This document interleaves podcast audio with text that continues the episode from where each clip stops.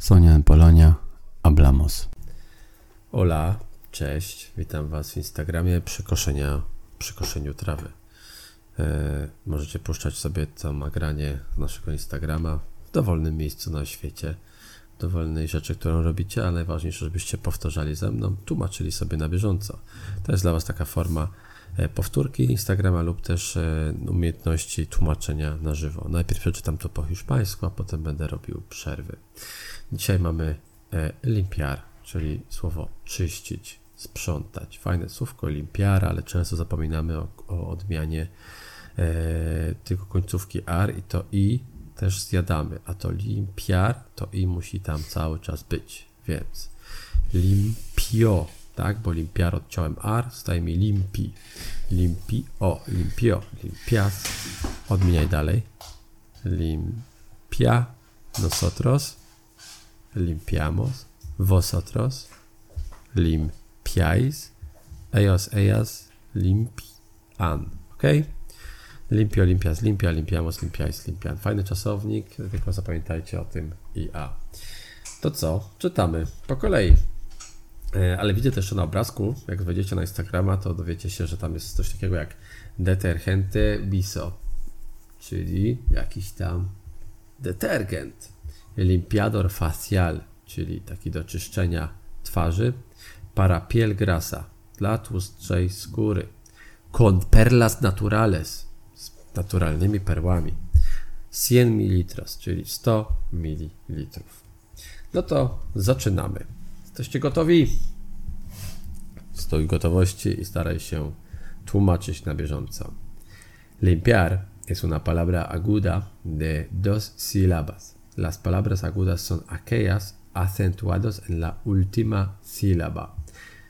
Mm, la palabra limpio proviene del latín limpidus y significa algo sin mancha claro. Y de esta, es, eh, esta se original las palabras. Limpiar, la acción de dejar limpio. No me gusta limpiar. Limpieza, cualidad de limpio es importante realizar una buena limpieza de la casa.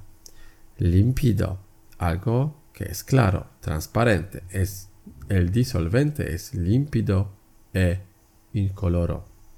Límpido e incoloro, nie mówi się i incoloro, bo byłoby dwa razy i, więc Hiszpanie zamieniają to i na e. Limpiador, persona que hace la limpieza. Necesitamos una limpiadora en nuestra oficina. Oficina. pero en los diccionarios podemos encontrar otros significados. Dependiendo del contexto, limpiar puede significar quitar las escamas y espinas del pescado, o quitar las hojas secas, vainas y de las legumbres y hortalizas. El limpiar es una palabra aguda de dos sílabas. Las palabras agudas son aquellas acentuadas en la última sílaba. Czasownik limpiar składa się z dwóch sylab i jest akcentowany na ostatnią sylabę, więc w języku hiszpańskim jest nazwane to aguda, czyli dwie sylaby akcentowane na ostatnią sylabę. La palabra limpio proviene del latín limpidus y significa algo sin mancha, claro. Y de esta se original las palabras. Czasownik e, limpiar pochodzi od łacińskiego limpidus i oznacza coś przejrzystego, bez plam. Stąd mamy słówka takie jak ok? E, limpiar, la acción del dejar limpio. No me gusta limpiar. Limpiar to jest czynność polegająca na pozostawieniu czynności. Nie lubię czyszczenia. Limpieza. E, necesitamos e, una limpiadora en nuestra oficina. Potrzebujemy czystość, tak? Sprzątaczka. Limpieza to jest też osoba, która, która dba o o sprzątanie, nie? Limpiador to jest persona que hace la limpieza, czyli to jest osoba, która zajmuje się sprzątaniem. Necesitamos una limpiadora en nuestra oficina. Potrzebujemy sprzątaczki, osoby czyszczącej do naszego biura.